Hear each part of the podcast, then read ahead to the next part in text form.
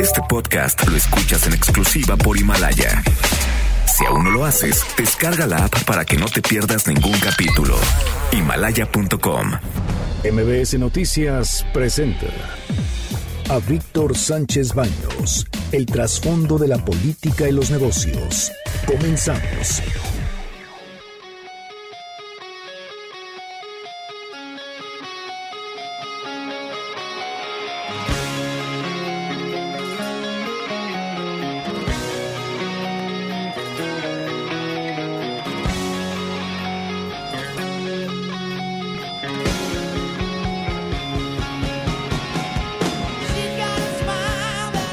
¿Qué tal? ¿Cómo están? Muy, muy buenas noches. Los saludo con mucho afecto. Soy Víctor Sánchez Baños desde la Ciudad de México a través de la frecuencia 102.5 de FM de MBS Radio. Acompáñanos durante una hora para que juntos analicemos y discutamos la información de los asuntos de poder y dinero que leerás y escucharás mañana. Sintonízanos también en vivo a través de streaming en mbsnoticias.com. mbsnoticias.com. Están conmigo Bernardo Sebastián. Hola, ¿qué tal? Muy buenas noches a todos. Carmen Delgadillo. ¿Qué tal? Buenas noches a todos.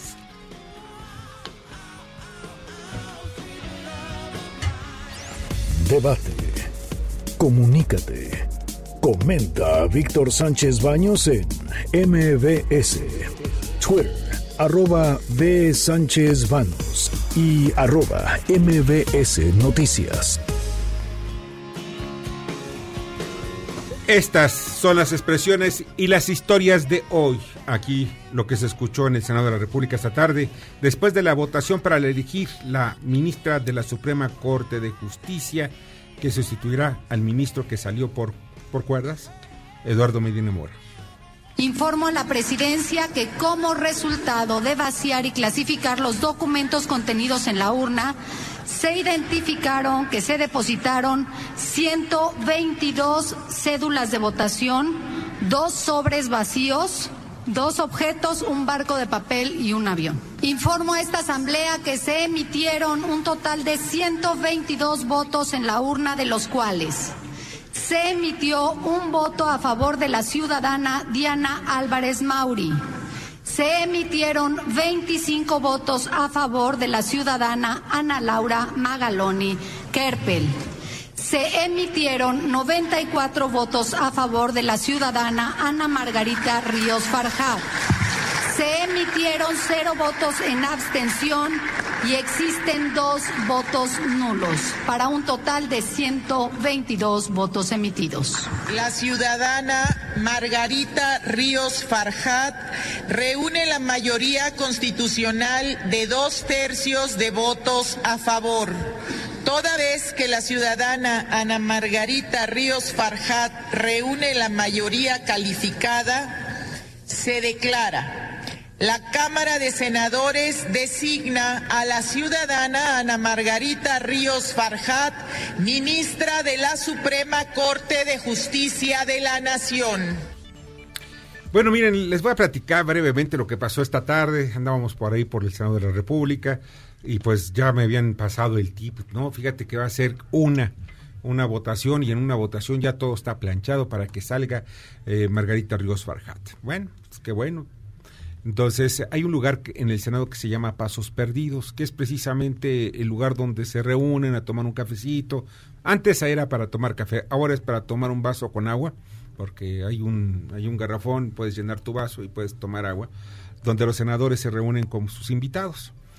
En ese lugar eh, le dieron un saloncito especial a Margarita Ríos Farjat, actualmente todavía hasta hace un rato era la presidenta del SAT, del Sistema de Administración Tributaria, la directora general, perdón.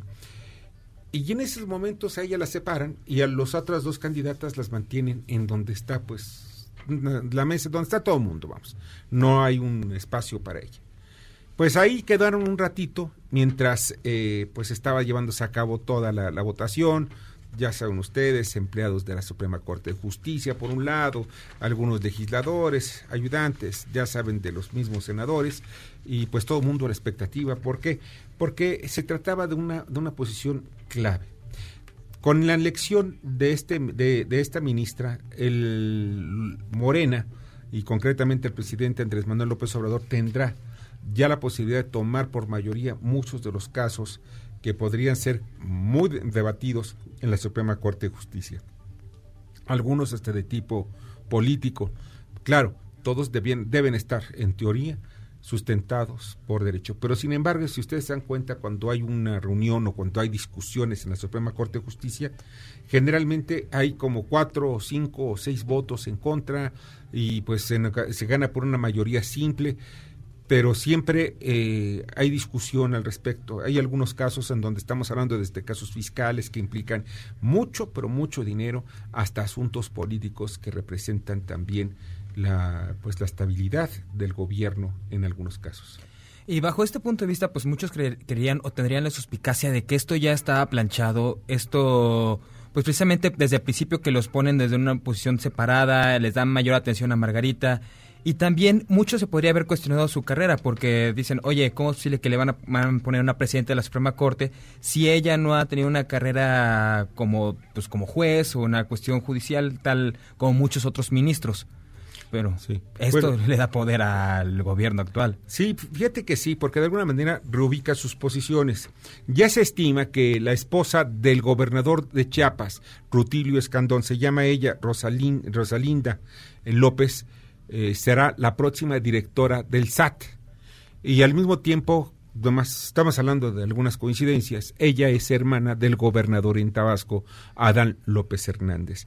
O sea, estamos viendo que toda la línea, la línea política del grupo Morenas del sureste, pues está posicionando precisamente en, en, pues, en posiciones muy estratégicas y muy sensibles desde el punto de vista económico. Él, primero, ella no tomará posesión ni tampoco le darán, ya tomó posesión, perdón, porque se toma posesión en el Senado, pero la, la, Suprema Corte de Justicia le dará la bienvenida hasta el 2 de enero, porque ya están ahorita, van a entrar en vacaciones, ya saben ustedes todo lo que tiene que ver con esto de las fiestas navideñas, y va a ser hasta el 2 de enero, porque esa es la primera sesión que tiene la Suprema Corte de Justicia.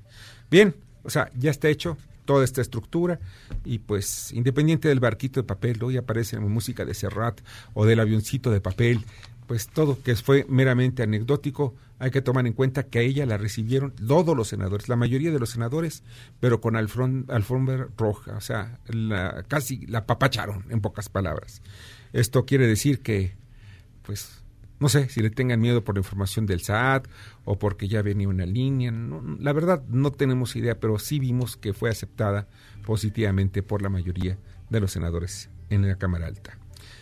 Esta es la voz de Nancy Pelosi, líder de la minoría demócrata en el Congreso de Estados Unidos. The president's failure to faithfully execute the law. When crafting the Constitution, the founders feared the return of a monarchy in America. And having just fought a war of independence, they specifically feared the prospect of a king president corrupted by foreign influence. Another founder, Governor Morris, feared that a president may be bribed by a greater interest to betray his trust. He emphasized that this magistrate is not the king. The people are the king. They therefore created a constitutional remedy to protect against a dangerous or corrupt leader. The president abused his power for his own personal political benefit at the expense of our national security by withholding military aid and crucial Oval Office meeting in exchange for an announcement of an investigation into his political rival. ¿Y qué fue lo que dijo Bernardo Sebastián? Pues el más grande error del presidente Trump fue ejecutar la ley y fragmentar la constitución para tener un intento de generar un rey todopoderoso, un monarca capaz de hacer lo que él quiera. El cual, de lo cual Estados Unidos luchó una guerra de independencia y en medio de todos estos se genera un miedo específico en el que este supuesto rey, este presidente rey, se vea corrompido por la influencia extranjera. Por este, este presidente Donald Trump se está padeciendo la soberbia y también está padeciendo lo que sería la mayor, traición, la mayor traición contra el, pueblo, pues él enfatiza que el magistrado no es el rey y también su contendiente magistrado, el, bueno, su contendiente John Biden, lo ve como que él no es el rey, él no puede hacer lo que él quiera. Y también están aclarando de que todo lo que está haciendo Donald Trump es, es vender y entregar la seguridad nacional, la información, incluso retener algunas tropas para podérselas entregar o como en el intercambio de información de la investigación a su contendiente John Biden a Ucrania.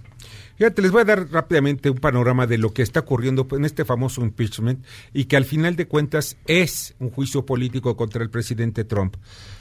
Brevemente, por ahí por junio, junio, julio de este año, finales de julio, el presidente Trump eh, desde la Casa Blanca habló con, con el presidente recién electo Volodymyr Zelensky. Y pues él es el presidente electo de Ucrania. Fuera el presidente electo de Ucrania, ahora es el presidente.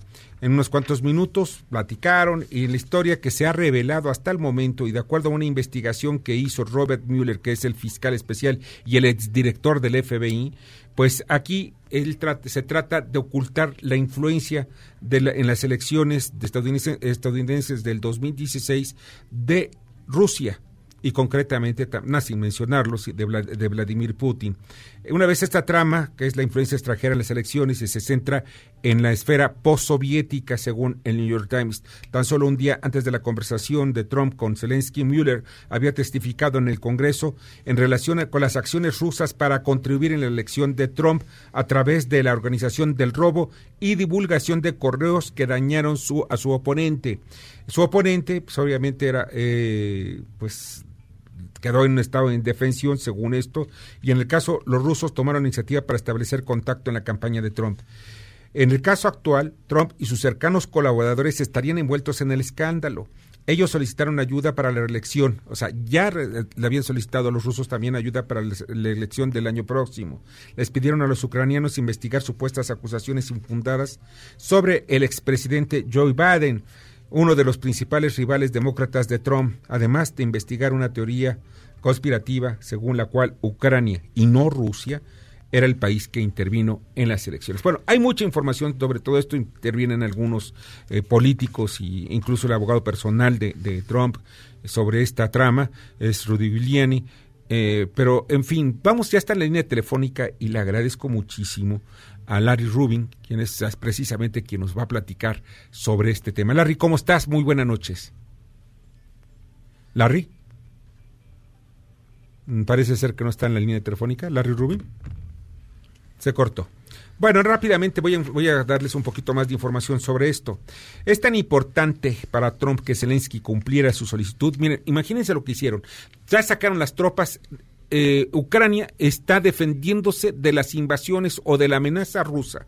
¿Y qué es lo que se toma en ese momento? Pues eh, precisamente ante un capítulo, una posible intervención rusa, pues lo que le piden ayuda es a Estados Unidos y Estados Unidos les había prometido pues que le iban a mandar tropas. Y para esto, dentro del Consejo de Seguridad Nacional y el Consejo, y pasó por encima del Departamento de Estado y se congeló la ayuda a Ucrania. Pero en fin, ya está en la línea telefónica Larry Rubin. Larry, ¿cómo estás? Muy buenas noches. Muy buenas noches y muchas gracias. No, gracias a ti que estás esta noche con nosotros. Oye, Larry, ¿cuál es, eh, qué es lo que está pasando? Al final de cuentas, este, el impeachment, o sea, el juicio político contra, contra Donald Trump, basado precisamente en la trama ucraniana, en donde se quiere desviar la atención, no se quiere desviar, sino quiere desviarse la atención jurídica de lo que pudo haber sido la intervención rusa en las elecciones del 2016 y posiblemente en el 2020 hacia Ucrania. ¿Qué, qué es lo que al final de cuentas, eso qué implica? Claro, con todo gusto. Pues la, la realidad es que esto ha sido un juego mediático político de parte de, de, un grupo de, congresistas demócratas. En realidad, pues el fiscal eh, contratado que, fue totalmente neutral, Robert Mueller, ya, ya descartó inclusive la línea de investigación sobre Ucrania en su momento y definitivamente hasta el mismo presidente ucraniano lo ha, lo ha descartado como incierto. El tema es que eh, los eh, demócratas, preparándose para un año electoral que va a ser el próximo, han querido darle un matiz eh, particular como que si el presidente fuera y, se mereciera un juicio político por pues, particularmente por su forma de ser, ¿no? Y, ahí es donde pues el, el problema recae porque no tienen suficientes pruebas eh, y por eso hoy el presidente hasta inclusive lo comentó, dijo, pues si me van a llevar a un juicio político, háganlo, háganlo ya hoy, ¿no? Y, pues definitivamente no están los elementos hoy eh, para llevar a ningún juicio político al presidente. Ahora, aquí está la divulgación de varios correos electrónicos eh, que son que, con lo que basan sus supuestas pruebas, ¿no? De, de, los grupos demócratas. Pero ¿hacia dónde va todo esto? La ayuda que estaba destinada a Ucrania, pues ya nos envió, que son los hechos, ¿no? Que son 400 millones de dólares. Y al mismo tiempo, pues que representaría casi el, una parte importante del presupuesto de Ucrania.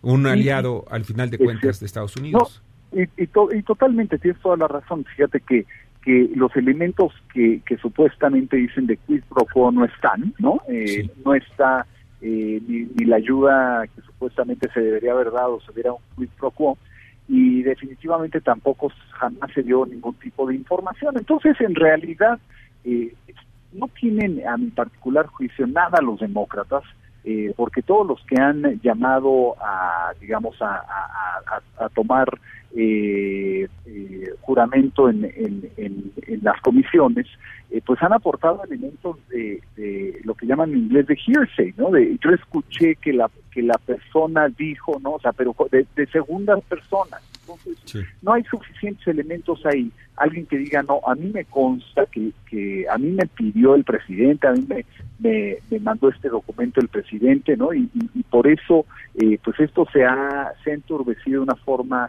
eh, de, una, de una forma tal que ha puesto a republicanos contra demócratas.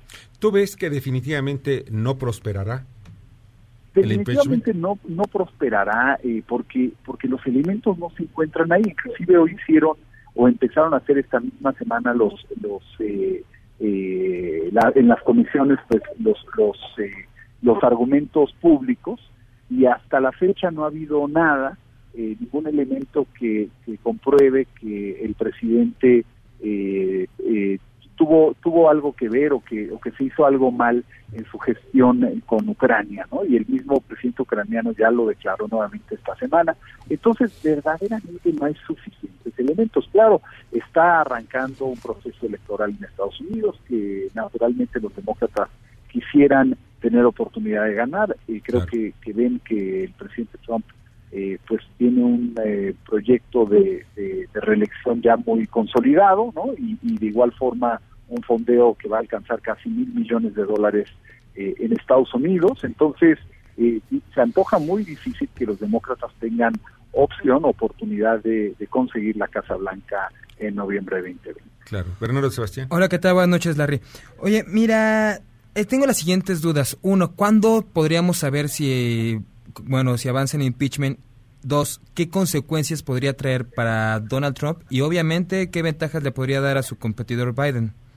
Claro, pues eh, todavía estarán sesionando eh, por, por unos días más eh, la, la, Cámara de Representantes, entonces eh, ellos buscarán antes de, salir de, vacaciones a mediados de diciembre, el poder ya tener elementos eh, probatorios, lo cual yo dudo mucho que, que, los tengan, porque si no ya los hubieran ya los hubieran presentado y hasta la fecha no, lo, no los han presentado, no lo ha presentado el, el congresista Adam Schiff, entonces eh, definitivamente ellos buscarán eso.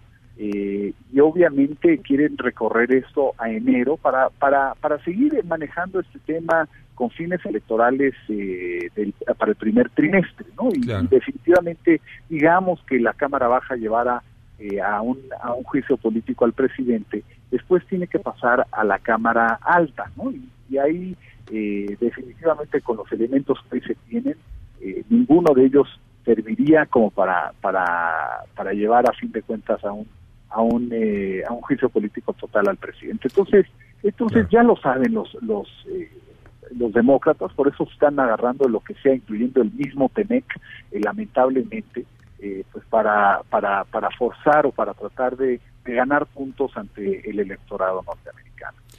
Pues Larry, eh, pues lo que quieren mantener es vivo el lobo, porque muerto el lobo se acabó el cuento. Es cierto, es cierto. sí. y, y, Fernando, y no, pues yo les agradezco mucho la oportunidad de hablar con, con, su auditorio de MDS y, y definitivamente vamos a ver unos días intensos, unos días intensos de política eh, estadounidense y, y, que y que se va a retomar eh, después de mediados de, de, este mes se va a retomar nuevamente en enero porque pues, pues la competencia ya arranca ¿no? sí sí sí la presidencia de Estados Unidos Pues imagínate, de, una, de la nación más importante del planeta. Larry, de verdad te agradezco muchísimo que hayas estado con nosotros y te agradezco también que colabores pues cada semana también con tus comentarios. No, al contrario, muchísimas gracias y les mando un fuerte abrazo. Otro para ti. Pásala muy bien. Muy buenas noches. Buenas noches. Larry Rubin, presidente de la Comunidad Americana en México. Vamos al comentario de Miguel Ángel Mancera, coordinador de la fracción parlamentaria en el Senado de la República del PRD. Víctor, ¿cómo estás? Me da mucho gusto saludarte, saludar obviamente a todos tus eh, seguidores, para comentarte que esta semana el Senado de la República ha resuelto un tema fundamental, uno de los nombramientos más importantes, si no es que el más importante que es atendido por el Senado de la República, es el cargo de ministro o ministra de la Suprema Corte de Justicia. Para esta ocasión, el Ejecutivo Federal, atendiendo a un llamado, a un eh, señalamiento social, de la necesidad de que la terna fuera de mujeres, así fue. Fue enviada una terna de tres mujeres que compitieron en la comisión, que lo hicieron muy bien, que mostraron conocimiento, que mostraron profesionalismo y te puedo decir que las tres cumplían a cabalidad con los requisitos marcados por el artículo 95 de la Constitución Política de los Estados Unidos Mexicanos. Es eh, relevante este nombramiento por varias razones, porque es la primera vez en la historia de nuestro país que se envía una terna para ministro o ministra de la Suprema Corte que es integrada por tres mujeres y va a ser la primera vez en que la conformación de la Suprema Corte de Justicia tiene a tres mujeres integrándola. Así pues, se ha decidido en el Senado de la República en una votación mayoritaria, amplia, sólida, por quien ocupaba el cargo de titular del SAT, Margarita Ríos Farjat. Enhorabuena en este nombramiento, enhorabuena para México. Escuchas a Víctor Sánchez Baños. Vamos a una pausa y continuamos. Este podcast lo escuchas en exclusiva por Himalaya. Debate, comunícate, da tus opiniones a Víctor Sánchez Baños en MBS. Teléfono en cabina 5566 1025. Ya regresamos con el dato inútil. 85% de los mexicanos han consumido al menos una vez un producto pirata.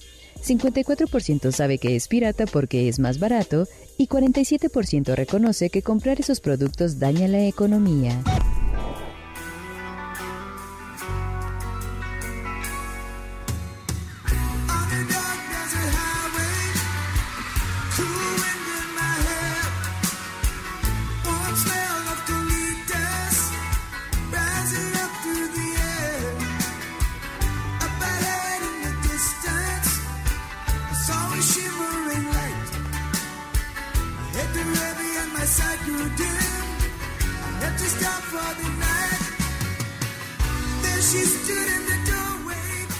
Muchas gracias que continúen esta noche con nosotros.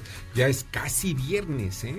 Ya los, lo vi hace un momento en las calles que dices, bueno, la gente está de fiesta. Me da gusto que la gente esté contenta, que siga contenta y que disfrute sus vacaciones o sus fiestas.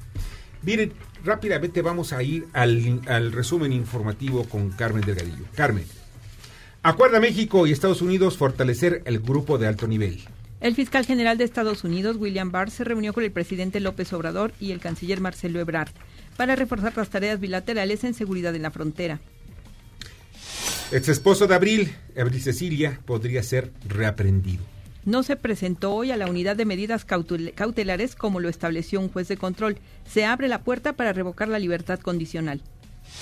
Habrán diputados hasta 20 años de cárcel por lesiones a mujeres. Estas penas se impondrán cuando entre el agresor y la víctima haya existido una relación sentimental o cualquiera que implique subordinación o superioridad. Vaya, emiten 10 órdenes de aprehensión por el caso de Villa Unión Coahuila. El delito del que se les acusa es secuestro. La carpeta sigue abierta y se pueden establecer nuevos delitos. El número de fallecidos subió ya a 24. Y por cierto, en el caso de los de Barón, Dicen que hay cuatro, pero parece ser que son inventados. Bueno, Come Urrutia acusa a empresarios de sabotear su iniciativa. Vaya. Dice que quieren conservar los privilegios que han tenido a costa de los trabajadores con el outsourcing. Amparan a Javier Duarte. Busca revertir la sentencia de nueve años que se le impuso el año pasado por asociación delictuosa y operaciones con recursos de procedencia ilícita. Eugenio Hernández busca no ser extraditado.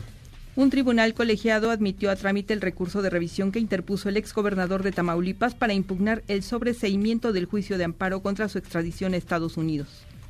En Irapuato aseguran que ya encontraron a 13 de los levantados en el anexo.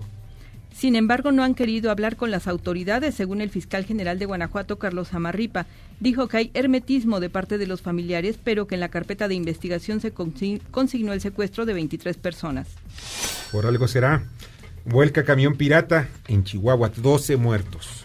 Se impactó con el muro de contención de un puente y posteriormente volcó en la carretera Jiménez Delicias. Muchas gracias, Carmen, te agradezco muchísimo. Buenas noches. Y miren, ya está con nosotros y le agradezco muchísimo al diputado Jorge Arturo Espada, secretario de la Comisión de Gobernación de la Cámara de Diputados. Bienvenido. Gracias, Víctor. Muchas gracias. Buenas noches, buenas noches a todos. Un gusto saludar al auditorio. Camaleres, gracias. Oye, hay algo que a mí, la ley de amnistía esta que se está promoviendo incluso desde Palacio Nacional, a mí me parece que tiene muchos bemoles y muchas cosas que no, lo personal no lo veo yo muy claro. Pero ¿cuál es el punto de vista que tú tienes al respecto y del punto de vista que tiene también Acción Nacional?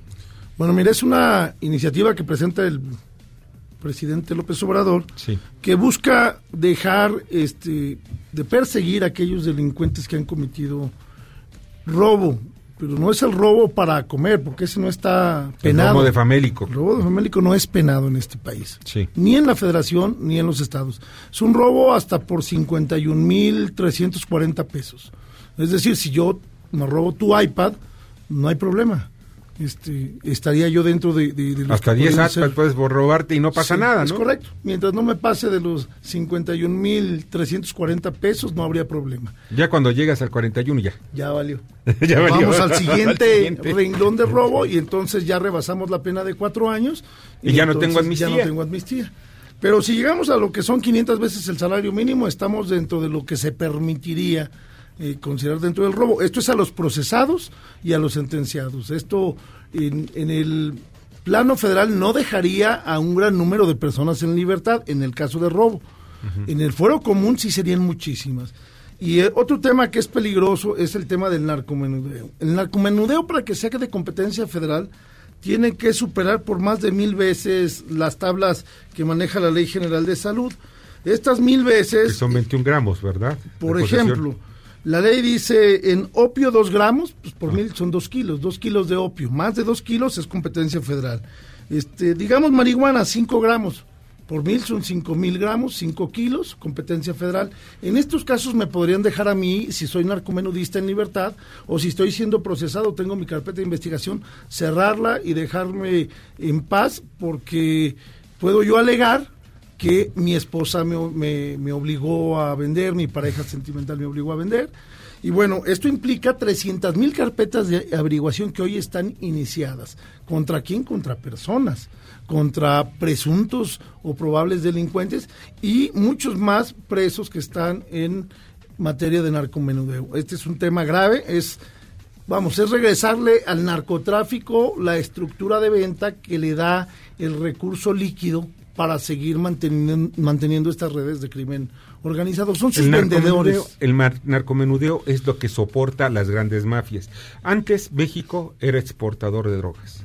Hoy es consumidor de drogas y esto representa el gran negocio. Por eso están peleando en las calles, por eso están agarrando a balazos, por eso agarran lo del asunto de Villa Unión, lo del asunto de los de Barón, en fin, lo del Culiacanazo. Es lo de Irapuato lo acabas de comentar. ¿Lo de Irapuato? Levantados para que se especula les indiquen a este grupo armado quiénes y dónde les venden. Esos narcomenudistas para ver si son de ellos y si son de los otros, sigue la guerra en el crimen organizado por el control del mercado. Y los muertos son narcomenudistas.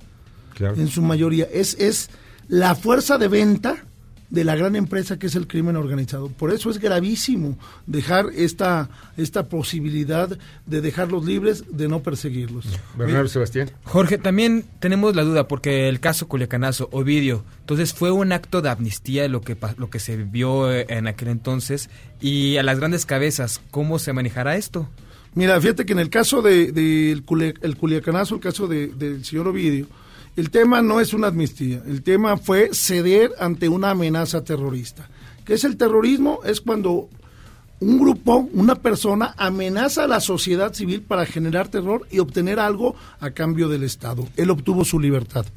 ¿Y los terroristas en México tienen amnistía entonces bajo la ley? bajo esta ley no, porque son este narcomenudistas. El señor Ovidio, como lo dijo el secretario de Seguridad en la Cámara, no tiene una carpeta de investigación en México, ni una sola. Aquí no es delincuente, en Estados Unidos sí pero aquí no. Aquí las autoridades mexicanas. Pero ya sabes qué, que tampoco es por tráfico de drogas. Fíjate nada más. Es porque por el trasiego de dinero, o sea, por el envío de dinero. es el lavado de dinero, es el lavado de dinero. Pero allá es por qué, este, por qué allá es lavado de dinero? Porque le agarran el dinero y los gringos se quedan con el billete. Claro. O sea, con las drogas no les interesa. El billete es lo más importante. O sea, todo lo demás vale, vale muy poco. Ahora bien, en el asunto de, de, es porque da risa de verdad, ¿no? porque parece todo una gran estrategia, balazos, y agentes del FBI, sí, la DEA, y, en fin, los presidentes que están luchando y los grandes foros y después dejan de ser presidentes como Fox o como, como Cedillo. Hay que legalizar las drogas, hay que legalizar las drogas. Por fin, cuando eran presidentes no se atrevieron, porque ahora sí lo dicen, ¿no? Bueno, pero en fin, por algo será, algo, algo sabrán, algo sabrán. Algo hay. Algo hay. Pero fíjate que en esta ley de amnistía, eh, pues no tendrá toques o fines electoreros. Pudiera ser que sí, sin embargo yo percibo un rechazo mayoritario de la sociedad. He platicado en diversos foros y es un tema que preocupa a la ciudadanía porque es eh, el que comete el delito de robo te lastima en lo personal. Te lastima en lo personal, lastima a tus hijos. El que se sube a un camión. A un camión. Pues, a quien te en la parada del autobús. Ah, pero ese puede salir libre. ¿Por qué? Porque yo no creo que junte 51 mil pesos en un camión. Claro que no. Si me robo tu iPhone aquí afuera, me lo llevo, lo, lo materializo, porque aparte no han aprobado unas reformas que se requieren para sancionar a quien compra y vende lo robado, lo materializo en dinero. Y entonces el robo es el delito que más rápido lo, lo cambies en, en efectivo, en dinero. Y dejarlos libres es dejar libre, de por sí hay un gran grado de impunidad en este país. Dejar libre a los pocos que agarran es grave. Y eso lastima directamente a la sociedad, a quienes han sufrido de un robo. Y créeme que quien ha sufrido de un robo en este país somos muchísimos. Bueno, todas las familias, uno de sus miembros ha sufrido cuando menos una sola vez un robo. Hay gente que ha sufrido tres robos a mí me consta. tres robos en, no, en un día. Se sube a un camión, en la mañana lo asaltan, se baja del camión, se sube a otro, lo asaltan. Y por si fuera poco, ya cuando regresa a su casa dice, ya, ya, ya, ya no pasa nada. Y el mismo asaltante se sube y lo asalta. A mí me consta porque a mí me lo han dicho. Dices, oye, ¿cómo es posible? O sea, ¿qué país vivimos en donde el asaltante parece que checa tarjeta, ya como si fuera chamba? Voy a subir, ¿cuál es? Eh, pues es la ruta X, pues, pues subo esa ruta y ahí va recorriendo de ida y vuelta y digo, ya lo conocen hasta los policías. Oye, y Jorge, y bueno, tenemos, tú lo dijiste, no hay mucha impunidad, pero aquellos que sí llegan a la cárcel y que vemos que salen al reincidente, ¿Tiene algún efecto esta ley? Sí, al residente no le va a beneficiar. A quien ya fue sentenciado en una ocasión y está enfrentando ahora este segundo proceso, no le va a beneficiar. O a quien tiene una segunda sentencia. Solo es al que se le dice primo delincuente, al que por primera vez, no es que por primera vez haya delinquido, sino que por primera vez está siendo procesado. Sí, porque, vamos, el que agarraron, este de las tres, tres asaltos, imagínate que le digamos, oye, fíjate que ahora sí lo agarramos, maestro pues va a estar contento, ¿no? Pero ¿sabes qué? Lo vamos a perdonar porque nomás te bailó 10 mil pesos por asalto, entonces son 30 mil, no fue lo suficiente para que se quede. Por eso es el rechazo social a este tipo de leyes de Bueno, yo creo que hasta los morenistas están en contra porque pues no se juntó el quórum hoy. hoy, no se juntó el quórum. comisión. Este, tuvimos comisión de gobernación, aprobamos algunos temas y en comisiones unidas de justicia y gobernación, que es donde está este, eh, realmente decidimos no hacer quórum. Nosotros, eh, los diputados del PAN, cinco diputados de 36 que tiene esa comisión, de 35, perdón, cinco decidimos separarnos en ese momento y no pasar lista no hubo quórum, no estuvieron la mayoría de Morena. Hay que verlo con mucho cuidado, porque miren, no sé quién les hace las leyes, pero parece ser que son, que no tienen ni idea, no de ser de este tipo de delincuentes. Coincido. Puede ser. ¿eh? Coincido. Yo ya sospecho de todos. Por eso dice Porfirio lo que dice y no voy a decir qué dice, pero termina diciendo qué manera de legislar. Sí, yo también, y lo dijo de una vez también el presidente, y yo también lo digo, ¿ves? Jorge, te agradezco muchísimo que hayas estado con nosotros. Gracias, Víctor, gracias, muchachos. Un gusto, un placer. Gracias a todo el auditorio. Con nosotros. Muchas gracias. Eh, Jorge Arturo Espada, secretario de la Comisión de Gobernación, muchas gracias que estuviste con nosotros. Vamos con el comentario del doctor Ignacio Morales de Chuga, es Procurador General de la República. Adelante, Nacho. El presidente acaba de hacer una especie de informe de su primer año de gestión. Y yo diría que ha tenido un gran mérito al señalar con agudeza permanente y con solidez la corrupción como uno de los males endémicos de la administración pública, tanto federal como locales. Yo creo que ese mérito nadie se lo puede restar ni quitar. Ahora, que haya una nueva legislación al respecto o que de alguna manera esto corresponda a una campaña permanente es otra cosa. El hecho de que dos, tres personas tengan en este momento carpeta de investigación o incluso prisión preventiva no quiere decir que el país haya cambiado y que de la corrupción se haya vuelto honesto. También habría que mencionar que ha señalado permanentemente los contrastes sociales que existen en México entre pobreza y riqueza.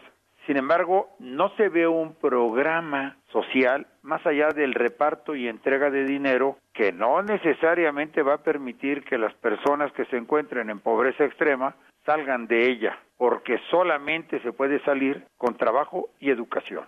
Y no se han creado fuentes de empleo, se han dado becas o pensiones a fondo perdido y además un presupuesto que no está generando recursos ni empleos ni productividad. Ahora, respecto a seguridad, yo lo reprobaría porque el número de muertos hasta la fecha y de ejecuciones supera los sexenios anteriores, los años anteriores, que él, el presidente, tanto critica. Y no se ve que exista un programa articulado de seguridad que nos permita pensar que en X tiempo se va a abatir la inseguridad.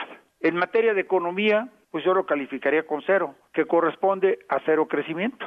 En materia educativa, pues yo creo que es muy pronto para juzgarlo, pero no se ve bien el asunto.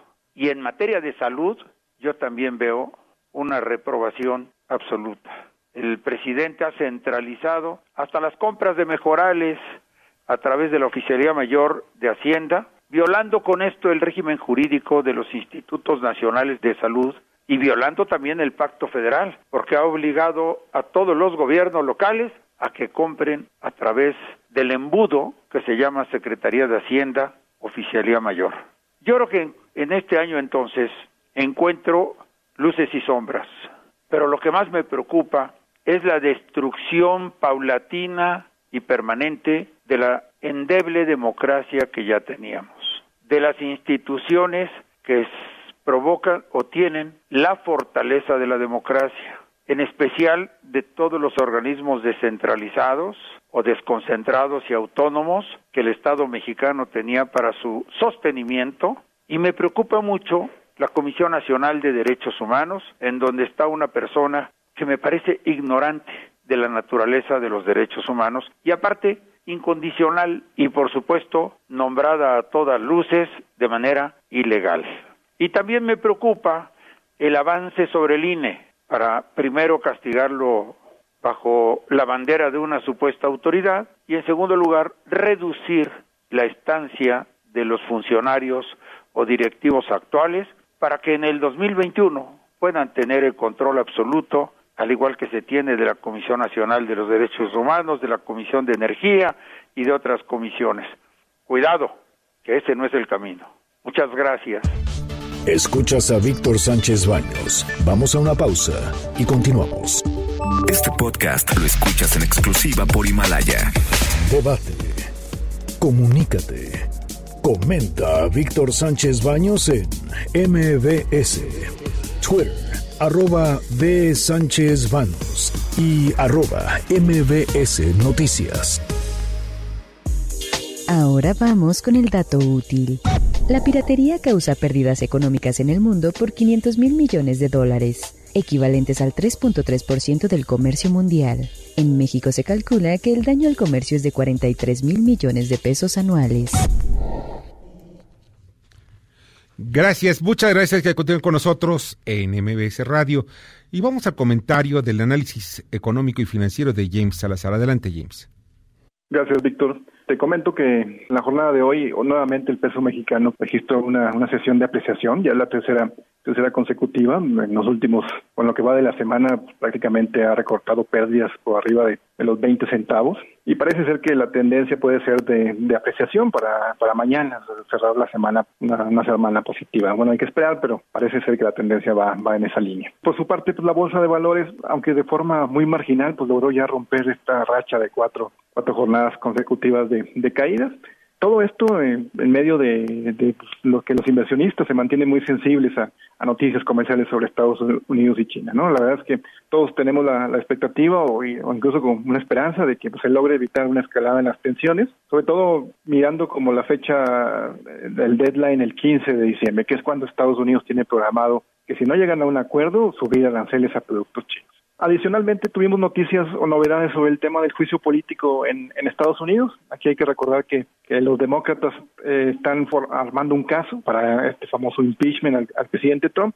Pues ya hoy, de, forma oficial, eh, la, speaker, la, líder de la Cámara de Representantes, señora Nancy Pelosi, ya informó a, la Cámara precisamente que inicie con los trámites. ¿no? Aquí, ¿qué, ¿qué, es lo que procede? Se tiene que llevar a pleno, el pleno termina o realiza la votación, lo más probable es que gane se ocupa mayoría simple, que gane, que se siga con el juicio, porque la Cámara de Representantes la dominan los demócratas. El problema pues va a ser en, el Senado, ahí eh, se necesita dos terceras partes y el Senado lo controlan los republicanos, entonces difícilmente va, va a proceder, pero el, el, sigue, sigue en las etapas y sigue avanzando el juicio. Lo más probable es que veamos resultados quizás hasta, hasta enero del próximo año, ¿no? Enero enero y febrero. Y por último, pues te comento que la OPEP, que es, esta organización que concentra los principales países productores de petróleo, junto con, con otros este, exportadores importantes como Rusia, pero que no pertenecen a la, a OPEP, pues ya parece que acordaron realizar mayores recortes a, la producción petrolera. Aquí hay que recordar que, ellos desde el año pasado eh, acordaron hacer una disminución en sus niveles de producción en cerca de 1.2 millones de barriles diarios. Pues ahora es incrementar ese, ese nivel en 500 mil. Aquí lo único que falta o lo que resta es ver hasta cuándo, porque probablemente pueda ser a marzo del próximo año, junio o diciembre, que son las fechas que, que se especulan. Mañana sabremos exactamente que, que concluye esta reunión, sabremos exactamente cuál sería el plazo, el plazo máximo. Hasta aquí lo, lo acontecido en los, en los mercados locales financieros. Buenas noches. Buenas noches, James. Te agradezco muchísimo. James Salazar, analista económico y financiero Cibanco. Y ya está en la línea telefónica. Le agradezco muchísimo a Juan Carlos Alarcón, reportero de MBS. Hola, Juan Carlos. Muy buenas noches. ¿Cómo estás? Hola Víctor, me da gusto saludarte. Muy buenas noches. Venció el plazo y Juan Carlos García, principal sospechoso del crimen de Abril Cecilia, no se presentó a la unidad de medidas cautelares del Tribunal Superior de Justicia Capitalino, donde debía comparecer como parte de las obligaciones que le impuso el juez de control para llevar su proceso en libertad. De acuerdo con la procuradora Ernestina Godoy, este jueves era la fecha límite para que el imputado asistiera a la citada unidad que se localiza en la calle Doctor Navarro y Doctor Jiménez en la colonia Doctores como parte del proceso que se sigue en su contra por los delitos de lesiones y violencia familiar. Dichos ilícitos sustituyeron la acusación inicial del Ministerio Público por reclasificación del delito de feminicidio en grado de tentativa, lo cual dictó el juez Federico Mosco y ratificó el magistrado Héctor Trujillo. La procuradora capitalina fue enfática al señalar que este jueves vencía el plazo para cumplir con el ordenamiento del juzgador, lo cual no sucedió y naturalmente abre la puerta para la revocación de la libertad condicional. Escuchemos. El día de hoy también se le vence el término de tres días, dado que no se presentó a la firma a la cual estaba obligado. Tiene tres días para justificar la razón por la que no se presentó. Entonces el día de hoy es un día importante, estamos atentos, vamos a ver si se presenta esta audiencia, si justifica eh, la inasistencia a la firma, si no se presenta y no justifica, vamos a pedir que se le cambien las medidas cautelares. Fuentes allegadas al caso comentaron que el inculpado envió un escrito al Tribunal Superior de Justicia para solicitar que se suspendiera la audiencia que estaba prevista para este viernes en las salas de oralidad del recursorio Oriente. Argumentó que los señalamientos públicos que han hecho algunas autoridades en su contra al hacerlo ver como posible homicida de su excónyuge es violatorio del debido proceso ya que transgrede el principio de presunción de inocencia. La Procuraduría Capitalina tiene dos días para regresar a prisión a Juan Carlos García, explicaron las autoridades consultadas. Una, tiene que ver con la petición de la reclasificación del delito de violencia familiar y lesiones a feminicidio agravado. La segunda es que al no presentarse en la unidad de medidas cautelares, incumple la orden del juez y en consecuencia se activa la orden de reaprensión en contra del sospechoso. Víctor, el reporte que tengo. Muchas gracias, Juan Carlos, te, agradezco muchísimo. Pasa buena noche. Buenas noches. Juan Carlos Alarcón, reportero de MBS Radio. Y nada más un comentario al margen. Realmente este asunto es mediático y por eso debe de, de verse desde el punto de vista jurídico y totalmente, estrictamente desde el punto de vista jurídico. Vamos a unos mensajes y regresamos. Escuchas a Víctor Sánchez Baños. Vamos a una pausa y continuamos. Este podcast lo escuchas en exclusiva por Himalaya. Continuamos con el dato feo. Casi cualquier producto es falsificado, incluidos bebidas alcohólicas y medicamentos que pueden tener graves daños a la salud. El uso de celulares o descargas de películas o música puede vulnerar la privacidad de los equipos. Muchas gracias, Kimberly, te agradezco muchísimo. Y miren ustedes, ya les he platicado últimamente sobre Himalaya, Himalaya, que es una de las aplicaciones más interesantes y más intensas, una de las más, más bien, la más importante en el mundo para que ustedes tengan la posibilidad de desarrollar sus eh, sus podcasts, en playlists, en fin, miren, en todos los días, eh, hoy en día tenemos una gran historia que contar y qué mejor que hacerlo en Himalaya. Además de todo ello que ya se encuentra en México, no tienes que ser un influencer para convertirte en un podcaster. Descarga la aplicación Himalaya, abre tu cuenta de forma gratuita y listo, comienza a grabar y publica tu contenido. Crea playlists y descarga tus podcasts favoritos, escucha lo que quieras, cuando quieras, sin conexión. Encuentra todo tipo de temas como tecnología, deportes, autoayuda, finanzas, deporte. Pero aquí también encontrarás los podcasts de MBS, ETSA FM, MBS Noticias, La Mejor FM y Globo FM. Ahora te toca a ti. Baja la aplicación para iOS y Android o visita la página de internet himalaya.com y tendrás un universo en tus manos. Vamos a las columnas político-financieras que escucharás, perdón, que leerás el día de mañana en los periódicos diarios de la Ciudad de México. Paco Rodríguez. Muy buenas noches, Víctor. Saludos a ti y a tu auditorio. Te comento que en el índice político que se publica mañana hablo de la posibilidad de que esté muy próxima la desaparición de Morena. Hemos hablado y nos ha venido a decir también el expresidente uruguayo que los partidos están viviendo ya su último aliento. Hablamos de lo que quedó del PRI, lo que quedó del PAN, pero creo que también hay que empezar a ver lo que está quedando de Morena. Mientras tanto, te deseo como siempre buenas gracias y muchas, muchas noches. Muchas noches también para ti, Paco. Pasa buena noche. Lila Arellano. Víctor, buenas noches. Pues la minería se puso ya a la orden del día. Una vez que Napoleón Gómez Urrutia intentó que votara su iniciativa en donde se criminaliza a los empresarios que empleen las outsourcing. Fue frenada, lo sabemos, por Ricardo Monreal. Vamos a ver en qué termina esta historia, que por lo pronto va a poner a bailar el presupuesto del fondo para infraestructura minera del año próximo. Esto y más está en estado de los estados de tu servidora Lilia Arellano en las redes sociales y en los periódicos del interior del país. Buenas noches. Buenas noches, Lilia. Pasa muy buen también. Buena noche. Adrián Trejo. Termina el año y es muy poco probable que antes del 31 de diciembre eh, Estados Unidos ratifique el Tratado de Libre Comercio con México y Canadá. Hay algunas condiciones que trata de imponer de manera unilateral el gobierno de Donald Trump a México sobre cuestiones de carácter laboral. De este y otros temas les platicamos mañana en La Divisa del Poder, la columna que ustedes pueden consultar diariamente en el periódico 24 horas. Que tengan ustedes buenas noches. Muy buenas noches, eh, Adrián Pásala. Eh, Mauricio Flores. ¿Qué tal, Víctor? ¿Cómo están, amigos? Todos muy buenas noches. ¿Alguien se acuerda del llamado Proyecto PITA? Un proyecto que, más allá de cualquier tono jocoso que pueda dársele, implicó una inversión de 10 mil millones de pesos para la modernización de las aduanas, que hoy parecen todavía queso gruyere. Lo interesante es que había una oficina donde supuestamente se le estaba adecuando los sistemas a el sistema aduanal mexicano y ¿qué creen? No la encuentran, ¿sí? Nadie encuentra esa aduana. Gente detrás del dinero, ahí Mauricio Flores, en el periódico La Razón. Muchas gracias Mauricio, pasa buena noche. Arturo Dam. Víctor, escuchas muy buenas noches. El día de mañana en mi columna Pesos y Contrapesos en el diario La Razón, analizo el tema del outsourcing, sus ventajas, sus desventajas y lo que se debe hacer para tener en México un outsourcing que sea, para decirlo muy claramente, lo más justo posible. Mañana en Pesos y Contrapesos en el diario La Razón. Muchas gracias, Arturo Dam. Julio Brito.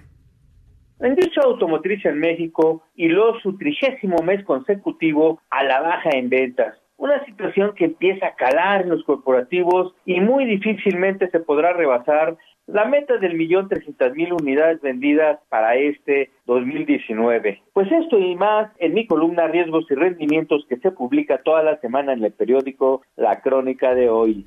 Muchas gracias Julio, pasa buenas noches, Rogelio Varela. Muchas gracias Víctor, buenas noches a todos. El destino del fondo minero en apoyo de estados y municipios aún sigue incierto mañana en Corporativo en el Heraldo de México. Gracias, Rogelio. Darío Celis. Buenas noches, Víctor. Mañana en la columna La Cuarta Transformación del periódico El Financiero vamos a platicar de la disputa que existe para controlar pues este movimiento que aspira a ser un nuevo partido político, redes sociales progresistas, por un lado, la familia de la profesora Elba Esther Gordillo. Y por el otro lado Juan Iván Peña Neder, un conflicto en donde un grupo de casineros le entran al financiamiento de este movimiento político. De esto vamos a platicar mañana en la columna La Cuarta Transformación del periódico Financiero. Buenas noches. Buenas noches, Darío. Pasa muy, muy buen, bueno, pasa también una muy buena noche en estos días. Fíjense, los invito a leer mi columna Poder y Dinero en el diario Imagen, eh, Cuadratín, Eje Central, en fin, muchos medios en el país. Eh, hablo sobre el gabinete de Enrique Peña Nieto y pues quiénes son los que se encuentran muy débiles y precisamente ante lo que puede ser la campaña electoral del 2021 y doy nombres, veo cómo el PRI se encuentra en estos momentos, hago un análisis alrededor de lo que puede pasar con el PRI precisamente en el preámbulo de las elecciones del 2021, donde se juega el Congreso y 14 14 gubernaturas. Pues ya nos vamos. Les agradezco muchísimo que hayan estado con nosotros. Eh, muchas gracias, Bernardo Sebastián. Gracias a ustedes por habernos acompañado esta noche. En la producción, Jorge Romero, en la jefatura de información, Carmen Delgadillo, en la asistencia y redacción, Fernando Moxuma, en los controles, mm, pues nada más y nada menos que el americanista. Oye, por cierto, va perdiendo 2-0 hacia el América. Bueno, Michael Amador.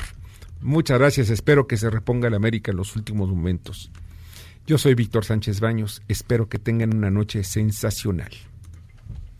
Las opiniones vertidas en este programa son única y exclusivamente de estricta responsabilidad de quien las expresa. MBS Noticias presentó a Víctor Sánchez Baños, el trasfondo de la política y los negocios. Este podcast lo escuchas en exclusiva por Himalaya. Si aún no lo haces, descarga la app para que no te pierdas ningún capítulo. Himalaya.com